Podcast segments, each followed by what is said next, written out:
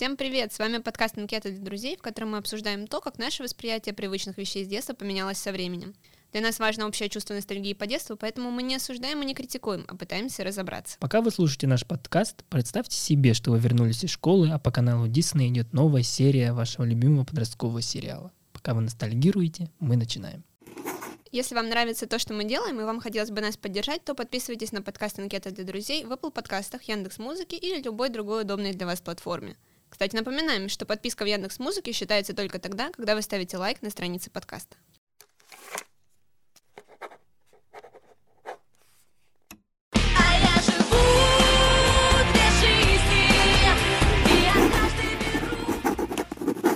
Всем привет, с вами Сёма и Даша. И в сегодняшнем выпуске мы поговорим про школу. И пока вы с грустью, тоской, слезами вспоминаете сложное время, мы с Дашей обсудим то, как американские, не только, сериалы сформировали наше восприятие школы и соотносится ли оно с реальным опытом, который у нас был. А также мы попробуем сравнить университетскую жизнь в сериалах и с нашим без пяти минут дипломированным, специализированным, специализированной жизнью в стенах университета. Итак, Даша, начнем, наверное, со школ, потому что это чуть-чуть пораньше было в нашей жизни. Вообще, нравилась тебе школа? Какое у тебя отношение к школе было в детстве? Я в детстве любила школу, я сейчас с большой теплотой вспоминаю свою школу. Мне кажется, что у меня была просто крутая школа и дело в этом. У меня всегда была хорошая компания, хорошие учителя и хорошая внеучебка. А это то, что делает школу хорошей школой, потому что, насколько я знаю, это ну, в целом редкость. Поэтому никакого травмирующего ощущения от разговора о школе у меня не будет. У меня наоборот, я до сих пор, у меня есть большой-большой страх. Я до сих пор просыпаюсь в холодном поту. У меня страх того, что я окажусь в школе. И у меня очень часто снятся сны, как я в школе, и всего того, что у меня было в университете, не было. И мне очень страшно того, что это может быть ну, реальностью. А я просто, знаете, типа такой длинный сон, что я как будто, типа, ну, 4 года в университете, я просто сплю все это время, меня это сон. И вот это мне очень страшно, потому что я- у меня очень сложно дались, особенно 11 класс, но я это понял не когда был в школе, а когда я закончил и пришел в университет, потому что на контрасте. И в этом, кстати, у меня вопрос тогда, раз у нас такой разный опыт, раз сегодня мы говорим про мои травмы, а насчет сериалов. Вот, вообще, какие сериалы про американскую школу ты смотрела, если ты смотрела? И про школу в целом. Я смотрела весь Дисней, просто целиком. У меня, у меня подключили только Дисней из каналов для, А для сейчас, детей и даже подростков. его нет. Вот. О, солнце. Но был Дисней. А, в общем, у меня, кстати, на телевизоре Дисней был на 13 канале, а там был такой телевизор, где надо прямо на телевизоре подключать, поэтому у меня э, кнопка типа вперед западала. Что я всегда приходила и мотала на Дисней с первого канала до, до 13 Соответственно, жизнь Зака и Коди, танцевальная лихорадка, волшебники из Вейберли Плейс выговорила.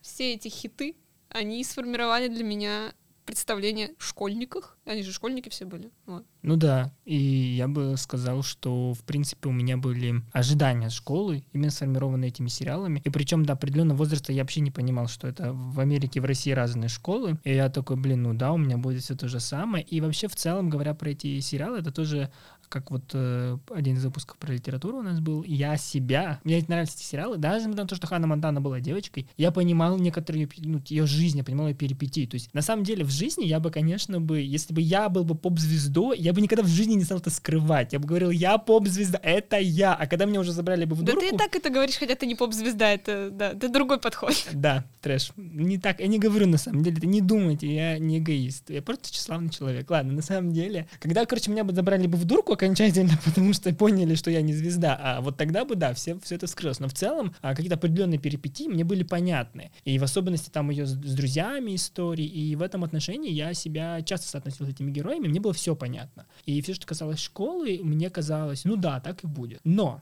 у тебя вот было такое, когда я столкнулся со школой в реальности, ну, в России все получилось абсолютно по-другому. Мне интересно понять, когда я вообще смотрела эти сериалы вот на своем таймлайне обучения в школе, потому что, мне кажется, это впечатление, которое сформировалось все-таки уже одновременно со школой. Я не помню, чтобы я в начальной школе прям это смотрела и думала, вот сейчас после четвертого класса я перейду в другое здание со шкафчиками. Ну нет, у меня вся школа, очевидно, была в одном здании, я смотрю, ну типа, там ничего не поменяется. Тем более реалистичное впечатление о школе всегда создавал Яралаш с учителями, которых так в зуме снимают, они такие с указкой в очках. Вот, ну, типа, вот школа, да, так представляла. А с американскими школами, наверное, я сразу поняла, что это голубая мечта. с которой надо попрощаться, и в розовых лосинах меня в школу не пустят. Это грустно. Это, знаешь, вот это вот типа а, прикол из ТикТока про, как вы знаете, я без ТикТока не я, про Where is your uniform? И там uniform is Avery. а, вот он- самое грустное, правда, что они одевались как хотели. Вот это меня расстраивало. Вот, кстати, веришь, нет, я сейчас прохожу практику в школе, сейчас дети одеваются как хотят. Да, Понимаешь, я вот- тоже видела, но это, видимо, от школы к школе Ну по-разному, но все равно до уровня розовых лосин и юбки на штаны мы не дошли пока. Я думаю, что на самом деле и в американских сериалах это тоже показано так. Мне вообще кажется, интересно, не задумывалась. Мне кажется, вообще в целом, ну, как бы многое, что происходит в американских сериалах про подростков, это, конечно же, драматургия, это утрировано. Я не думаю, что... Мне до сих пор, честно, правда, кажется, мы сейчас не будем говорить про диснеевский сериал, мы немножко поговорим про современное, но вот я не думаю, что действительно есть э, подростки, которые живут как в эйфории, ну, потому что, ну, столько заниматься сексом нельзя, это вредно, понимаете? Столько употреблять запрещенных веществ тоже вредно.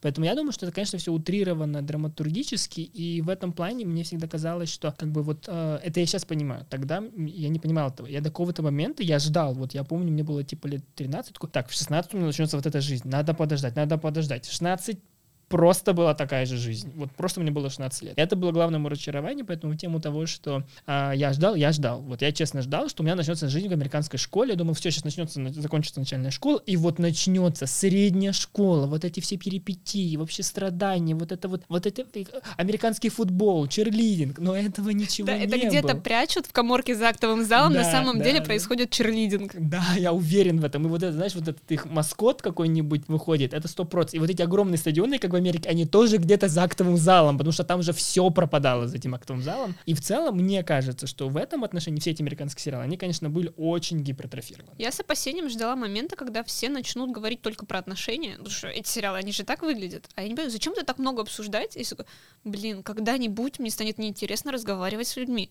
Но, как ни странно, этого не происходит. Даже если у всех появляются отношения, нет такого, что все говорят только про отношения. А, да, причем вот это, кстати, хороший point. В этом плане мне вот, например, не нравятся, не все нравятся американские сериалы. Вот касаемо тех из Диснея, да, вот мне не нравились тем, что раз это были диснеевские сериалы, они были все-таки про, ну, немножко для такой аудитории, более такой, ну, младшей. И там, помимо отношений, там даже отношения были показаны не совсем так, как они показаны сейчас, то есть они были не про сексуальное напряжение, да, они были не сколько про перипетии, сколько про, там, твою открытость, возможности. В целом, взаимоотношения героев между этими сериалами я до сих пор считаю одними из таких образцовых, они, вот они реально на меня повлияли, потому что, вот, например, я не знаю, замечал это или нет, там же практически нет антагонистов. То есть они там есть, вот Ханни Монтани были, которые вот это вот, и вот, вот эти были две девчонки, они такими остались, потому что все-таки ситкомовская тема. Но вот, например, там Хельга из Арнольда. И я считаю, что Хельга из Арнольд это одна из самых сложных и трагических персонажей в истории американского телепроизводства. Кортнис, как говорит Джинджер. И это все как бы антагонистки, которые потом становятся хорошими, потому что узнаешь их историю. И, например, я до сих пор, пла- ну не плачу, но я считаю самый сентиментальный момент и Арнольда, когда маленькая Хельга в этом розовом платьице, в этих бантиках, говорит, папа, отведи меня в детский сад. Он говорит, я не могу, потому что твоя старшая сестра Ольга приехала, и эта бедная девочка в дождь идет одна, и она смотрит, как в садике все развлекаются, а ей нет места, и ее встречает зонтиком, как бы накрывает Арнольд, и говорит, у тебя такие милые бантики. И, господи, девочки, мои первые слезы выглядели так, потому что это настолько круто, и ты понимаешь, что как бы эти сериалы, они понимали очень важную тему того, что сейчас очень редко кто бывает, и вот эта вся тема, как типа Круэлла на самом деле не такая плохая, а Джокер тоже не такой плохой, это, про, это вот началось тогда, когда мы видели этих антагонистов и понимали, что они просто тоже травмированные подростки. И в целом э, та дружба, которая была в этих сериалах, мне безумно нравилась, потому что я мечтал, чтобы у меня была подруга, как у Алекс Русса, вот эта, которая красиво одевалась, потому что она во все, во все возможные какие-то дебильные вот эти ситуации с Алекс, она готова была впрячься, она говорила, да, Алекс, пошли, и она же даже не спрашивала. А Лола Траскот, которая лучшая подружка Ханны Монтана. И, кстати, спойлер небольшой, этот сериал закончился тем, внимание, чтобы вы понимали, насколько это крутой сериал, он закончился тем, что Ханна Монтана отказалась от съемок в фильме Стивена Спилберга с Томом Крузом и поступила в университет с Лолой, понимаете? И я понимаю, что вот эти сериалы меня сформировали, они сформировали мое отношение к дружбе, я безумно люблю своих друзей, я понимаю, что мои друзья, они такие, потому что я вот это впитывал в детстве, и мне вот этого реально не хватает сейчас. Мне всегда очень нравилось, и, наверное, им немножко завидовала тому, что они постоянно общаются с друзьями, то есть они дома тусуются вместе, они как будто круглосуточно с друзьями. У меня так получалось, что я общалась с ними в основном в школе или когда мы специально куда-то ходили. Но опять-таки, пока я смотрела все эти сериалы, я поняла, что там каждая серия — это вот приключение. То есть они же типа не всю жизнь показывают, ну, я додумалась до этого в свои шесть лет, что они показывают, типа, интересный очень день. была умная в шесть Да, лет. я прям это, Я так думал, продвинутая. что только в 16, типа. Вот. И, соответственно, чтобы было прикольно, надо куда-то со своими друзьями пойти. С тех пор я тащу своих друзей непонятно куда уже 20 лет. То есть как бы надо понять, что приключение нужно как бы создать, позвать в него своих друзей, и будет классно. Вот Россия учит создавать приключения. Это хорошая мысль. Это про тему про кашу из топора. А, ну да, вообще в этом плане, кстати, вот мне кажется, в России поэтому так мало этих сериалов, потому что они, блин, в Америке все живут рядом. Они могут друг к другу прийти. Они в школе по-другому ходят. Потому что в России, ну вот какие подростковые сериалы в России были? Школа и ранетки. Я вот больше не могу при- привести. пример. Причем прикол в том, что те сериалы, они же были именно про школу, то есть про коллектив, который внутри школы существует, и у них там проблемы в школе. А диснеевские сериалы, которые мы обсуждаем, несмотря на то, что они про школьников, про подростков, они на самом деле про то, как они просто прикольно проводят свое время. Вне зависимости от того, в школе это происходит или нет. То есть, типа, Ханна Монтана может танцевать танец про скелета в школе, Ханна Монтана может дома стебать своих друзей. И то, и то классно. В российских се- школьных сериалах классно бывает редко. Я бы сказал, там вообще классно никогда не бывает. Причем, вот что классно не показывают, вот, например, школа германики, это вообще, мне кажется, особый такой пример, потому что это хтоничка, я такую люблю. Но это очень хтоническая такая ситуация, то есть она, наверное, была актуальна там для 2010 года, когда этот сериал выходил, потому что там еще девочка Жема, главная героиня, а Германия, кстати, сама была годом в то время, но это такое прям, как бы вот, нужно показать, что все плохо, ну, условно говоря, то есть это действительно правда, вот русская школа выглядит вот так, то есть вот этих, знаете, добродушных американских учителей, ну, в русских школах их не было. Да, не было такого, что ты куда идешь? Я на испанский. Нет, такого не будет. Там будет, вы все идете, блин, на хрен знает что, и будете слушать 40 минут хрен знает что. Не знаю, к сожалению, у меня было «Куда ты идешь, я на французский», У поэтому... меня такого не было, понимаешь? У меня было... э, Гимназия 19 Омск, перевозить своих детей, да. Да, я свои гимназии не буду рекламировать, а то мои учителя меня проклянут окончательно, но тем не менее, у меня был, я помню расписание, я помню, я прихожу, какая-то говна, говна, говна, это самое, в столовку, говна, говна, все, вот как бы мой день закончился в столов, ой, в, в школе, и вот поэтому я считаю, что вот ранетки еще более-менее норм пример, хотя, конечно, там была очень жесткая просадка со сценарием, очень жесткая просадка с э, актерской игрой, но там справедливости ради не были актрисами эти девочки, особенно вот этот мой любимый прикол, А, Женя, скажи, а что ты думаешь, когда слушаешь слово «солнце»? Веснушки, тепло. А когда семья, проблемы. Женя, у тебя проблемы в семье. Вот такой уровень драматургии. Но тем Да. не менее, были, там были важные моменты, и я вообще всю свою жизнь хотел, чтобы у меня был директор, как в этой школе. Представьте, вот в какой еще российской школе директор разрешит быть рок-группой, еще и типа за это будет там все разрешать. Это же круто. Но при этом, при этом, еще что важно, про гендеры, да, про гендер это важно. Там была тема, а там сами девочки, когда уже выросли, вот эти, которые играли ранеток, они сказали, что им не очень это было приятно, но вот представьте, в какой-то момент в сериале они разговаривают, и одна достает прокладку. Тогда, в 2009 году, это казалось странным. Но сейчас подумать, это было очень круто, потому что это показывает, потому что такие же, ну, обычные девочки. В Америке такого было практически не было, кстати. Но мне всегда нравилось э, в американских сериалах, что главными героинями были крутые девочки. Возможно, Дисней считал, что целевая аудитория это только девочки, поэтому они главными героинями всегда делали крутых девочек. Но на самом деле не уверена, потому что вроде как я встречаю мальчиков, которые смотрели этот сериал, например, Сему. Да, я здесь. Да, и мне нравится, что тогда, ну, как будто вот просто были главные героини девочки, просто потому что они тоже такие же классные. То есть вот в русской литературе не могу выбрать себе главного героя, который крутая девочка, а тут могу, получается. Ну да, и мне Алекс всегда Руссо, очень например. нравилось, что они много шутят. Типа, у них главные героини всегда специально шутят. Как вы думаете, кто еще так делает?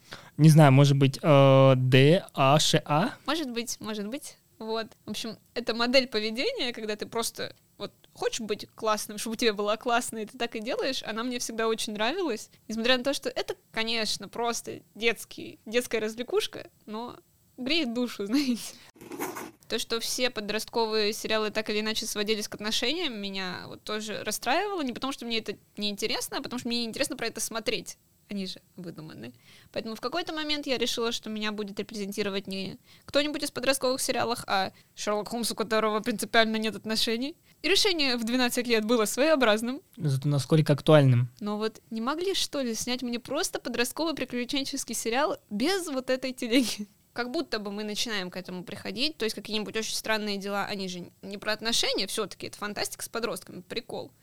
Я их не люблю, но это не важно. Сам феномен — это прикол. А, ну да, есть такое. И в целом, наверное, что... Ну, ты смотришь, и ты понимаешь, что... Да, ну какие переживания? О чем вы? Какие отношения? Ты переживаешь, не знаю, там, тебе родители хотят отдать на экономиста, ты не хочешь им быть. Там тебя родители заставляют учиться, ты не хочешь учиться, потому что тебе не нравится это. Ну, то есть вот это вот с чем, с чем сталкиваются подростки. Вот. И в этом отношении, кстати, хотел тебя спросить, ты бы хотела ходить в американскую школу?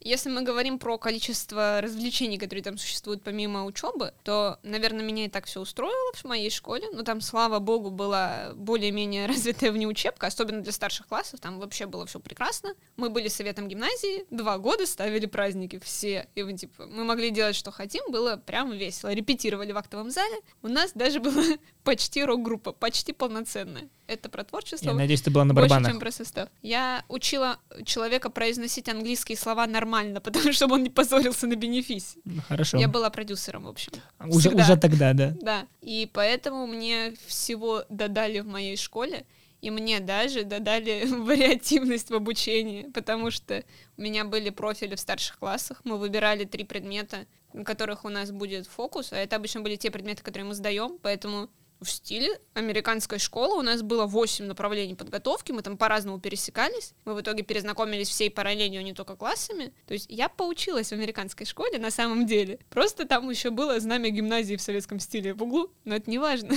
Вайп, он как бы был получен. Короче, все понимаете, что на самом деле Омск — это Россия будущего. Вот так должна, должна выглядеть Россия в 2050 году, потому что, ну, Даша, по-моему, ее прошла. Потому что у меня вообще другое, говорю, у меня была... Причем у меня тоже была гимназия, но она была настолько, ну, как бы, наверное, устаревшая, и потом у нас вообще этого ничего не было. И вот я, э, я бы хотел бы в американской школе или хотя бы в подобии американской школы в некоторых аспектах. Я говорю сейчас даже не про, скаф- не про шкафчики, а про эти самые, про, во-первых, желтые э, автобусы, потому что я жил очень далеко, мне было очень тяжело добираться, но в старших классах я мечтал, господи, пожалуйста, хоть меня довозили до дома. Второе — это вариативность, и я понимаю, да, в США она тоже такая, как бы там же ты не выбираешь, типа, все на свете. Там всё Нет такого, что ты комиксы в школе будешь да, учить. да, очень жаль, очень жаль. Но тем не менее, там хотя бы есть возможность выбрать то, на что как бы можно сделать акцент, потому что вот в русской школе ты просто изучаешь все вот до, до тех пор, пока ты изучаешь, вот до 11 класса. И нет такого, что у тебя есть возможность как бы, ну вот, например, там в какой-то момент ты понимаешь, что нет, вот я в естественные науки не пойду, в математику не пойду, пойду в гуманитарный. И больше именно вот как бы себя, так сказать, надрючивать на именно гуманитарный предмет. Этого мне, правда, не хватало. И третья вещь, я до сих пор считаю, это, это моя боль. А, я это посмотрел, правда, не в сериалах, а в 73 и в 74, там, короче же, в Америке они делают домашку в учебниках. Они мало что пишут, они дописывают что-то. У них вообще даже, например, нет отдельного там физики, химии, биологии, у них это все один предмет. И в этом плане сейчас это так удобно. Приносить рефераты не написано от руки, потому что мы до 11 класса мы все писали от руки. Я до сих пор вижу, кон- веду конспекты от руки, это мой каминг-аут, наконец-таки он пришел, и мне удобно. Но я просто считаю, что в некоторых моментах, когда мы пишем очень много, и когда нам нужно написать, ну, что-то, что как бы требует большего как бы времени, можно сделать это от руки, потому что помню этих бедных учителей, которые у меня прям, ну, классно сидела в двух очках, сидела и проверяла это все, потому что у меня портилось зрение, и потом нам предъявляла за то, что у вас такой плохой почерк. Так зачем мучить и себя, и нас, и просто делать это типа от руки, уже мы живем в 21 веке, давайте все просто сдавать реферат, я безумно это люблю, потому что, да, понятно, что на ЕГЭ такого нет, но есть же предметы вне ЕГЭ, почему я должен, например, там, я не знаю, какую-нибудь физику писать от руки, можно я просто в клавиатуре, блин, напишу эти примеры, какая разница, я потрачу меньше времени на это. У нас тоже в старшей школе резко, видимо, мы переехали в Америку, все гимназии, потому что нам разрешили сдавать печатные сочинения. Но я думаю, это потому что мы писали сочинения в формате ЕГЭ, типа каждую неделю по два раза. Учителя просто не вывозили наш почерк. А научить детей нормально писать, это сложнее, чем научить детей я думаю, писать это, сочинения. да, никто не может ему научить. Поэтому пришла цивилизация. Но я тебе должна сказать, что цивилизация в принципе приходит в российские школы, видимо, потому что мне довелось поездить по школам Камчатки, Петербурга и Калининграда вместе с Институтом образования вышки. Собственно, ребята ездят смотреть, как устроены разные школы, чтобы понять, как, в принципе, развивать школьное образование в России. Звучит пафосно, мне не платили. Вот. Очень жаль. Меня только возили в экспедиции. То есть представьте, она за бесплатно сейчас так много сказала про это. Мы ей разрешили. Но я должна сказать, что потому что мы видели, возможно, нам все безбожно врали, конечно, но очень много где появляется выбор треков, по крайней мере, в старших классах, как минимум, естественно, научный и гуманитарный, хотя бы так, но уже круто. Появляется проектная деятельность, которая нацелена на то, чтобы делать какие-то интересные штуки в рамках школы, она как бы дополняет внеучебку. План мне нам рассказывает, например, что вот у нас у ребенка был проект сделать в школе буфет. Ну, то есть вот есть столовая, Можно а я можно тоже такое сделать сделаю буфет себе, пожалуйста? и там расписать стену, сделать стенгазету, и у них появляется возможность сделать какие-то штуки, по крайней мере, на бумаге так написано, и про это рассказывают. Я очень надеюсь, что это действительно так, потому что это все приближает к нас не к картинке американской школы, а к тому интересному, что мы оттуда хотели забрать. Про картинку американской школы впечатление немножко иное, потому что в одной из прекрасных школ, где я была, эм, нам показывали раздевалки. Их, в принципе, мне показывали во всех школах. Я видела около 30 школьных раздевалок. Это, Как говорится, что ты запомнила из школы? это повлияло на Да. меня. да. Раздевалка номер один, раздевалка номер два. Вот. Ну, у нас в школе, по крайней мере, раздевалки были не только для курток, а еще для учебников, которые было тяжело таскать, потому что шкафчиков нет. А мешок в раздевалке он есть. Нас выгоняли, конечно, оттуда, потому что... А почему мы шастаем по раздевалке? Мы что, воруем вещи? В какой-то момент мы объяснили, что мы физру берем, но в итоге мы уносили учебники. Эта проблема также волновала директора одной из петербургских школ, в которой я была, потому что э, в какой-то момент мы прошли раздевалки, вышли, он показывает на дверь, говорит, «А, вот у нас за этой дверью шкафчики. Открывает. Там действительно шкафчики. Они больше похожи на сберегательные шкафы, чем на шкафчики из американской школы, но они там есть. И у них почему-то двери выглядят так, как будто из этих шкафчиков вылазили демоны. То есть там должна была быть финальная битва Мстителей, не иначе. А это маленькая комната, там просто только шкафчики, но я такой покореженный металл в жизни не видела. Мы стоим на это, смотрим, 14 человек, мы проснулись в 5, чтобы приехать в эту школу к 8, поморгали, и директор такой, ну, эксперимент не удался, и дверь закрывает. Ну, это типикал, да, про российские школы, так Потому они что, работают. Не знаю, шкафчики после этого я не хочу нигде. Ну, Если говорить про высшее образование, про то, как репрезентированы были а, универы в сериалах, я кроме универа и даешь молодежь мало что могу привести в России, но может у тебя есть какие-то примеры? Я тоже ничего больше не вспомнила. Есть ощущение, что университет — это такая часть жизни, которую ты либо пропускаешь на тусовках, и тогда это, в принципе, можно просто снять визуальный продукт про тусовки, зачем снимать про универ, что его туда пихать. Либо ты, видимо, просто учишься, потому что... А такое уже не показывают, потому что универ — общага, он про общагу.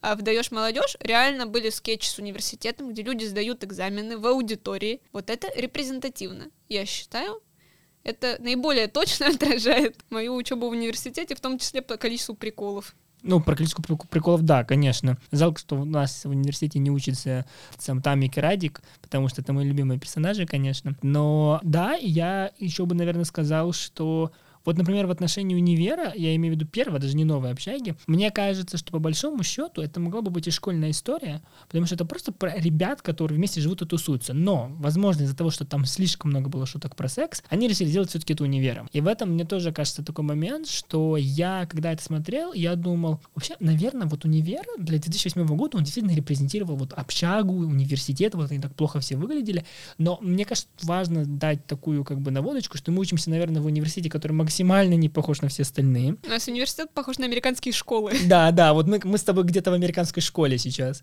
И поэтому я понимаю, что вот там как бы вот сдавать зачеты, переписывать конспект, где это до сих пор где-то есть. У меня много ребят, Это до которые... сих пор везде есть. Да, типа, э, э, как бы сдавать зачеты, да, но у нас этого нет. И я понимаю, что вот это вообще не мой опыт. И в этом отношении, кстати, мне всегда казалось странным. Я вот до сих пор пересматриваю универ, универ, новую общагу. Я понимаю, что они все так не любят учиться, а я обожаю учиться.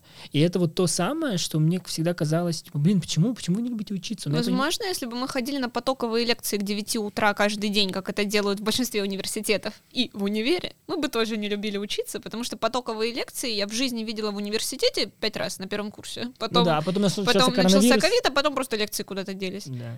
Ну нет, я, да, я думаю, что в этом есть э, важный момент, и в целом, что как бы, поступая э, в университет, я думаю, что будет вот как, как в универе новой общаге. Или просто как в универе. Вообще не так. Просто просто потому что университет другой. Другой опыт, но он схож чем-то, по крайней мере, когда вот, я не знаю, там вот эти моменты, когда ты такой думаешь, как списать, да, или все эти моменты с тем, что, блин, какой-то странный препод, как правильно к нему подкатить, чтобы, так сказать, было все на мази, это да. Но даже это работает, мне кажется, в нашем университете не так. Все равно это работает по-другому, все равно ты по-другому к этому относишься. И если даже говорить про общагу, я вот как человек, который жил в общаге, с одной стороны, я понимаю, что они пытались создать, я говорю про универ, да, общагу такую, чтобы она была более-менее функциональной с точки зрения сеттинга, то есть где герои могли бы собираться в одно время, но при этом он очень странный, потому что там есть кухня, есть спальня, но туалет, ну, как бы в коридоре. И вот я скорее живу вот сейчас в общаге, как вот в универ новая общага, то есть где у вас все в одной квартире. Это более-менее похоже, но опять-таки там и ремонт лучше, поэтому не знаю. И в этом отношении, мне кажется, даже в этом наш университет, он где-то вот, вот где-то, где-то я не знаю где, вот его нет, вот нет репрезентации его, что ли.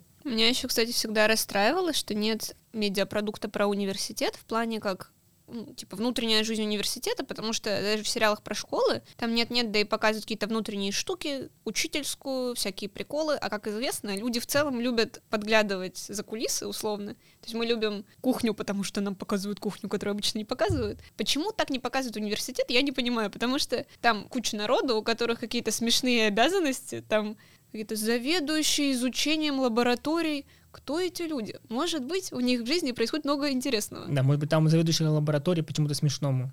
Вот именно. А большинство лабораторий, которых я слышала, они очень смешно называются. Всякие центры поддержки студентов. Там по-любому весело, там интересные люди. Почему про это нет сериала, как про кухню? Согласен. И я еще бы, наверное, сказал... Ну, это знаешь, как типа как теория большого взрыва, только чуть-чуть, Да. да, только, только в университете. Да, в этом отношении есть ли, например, сейчас современные сериалы, которые могли бы соотноситься с твоим опытом? Я вот только комьюнити могу сказать. Я не смотрела зарубежные сериалы на эту тему новые, потому что я, в принципе, не очень увлекаюсь в любом случае подростковой тематикой. Типа новый, старый. Интересно, но нет. Мгм. Поэтому ничего не могу сказать. Я слышала про всякие очень странные сериалы, которые мы пытались сделать про университет. Типа я слышала про филфак, который когда-то делал ТНТ, у него был очень жуткий постер, где огромное изображение женской груди и книга.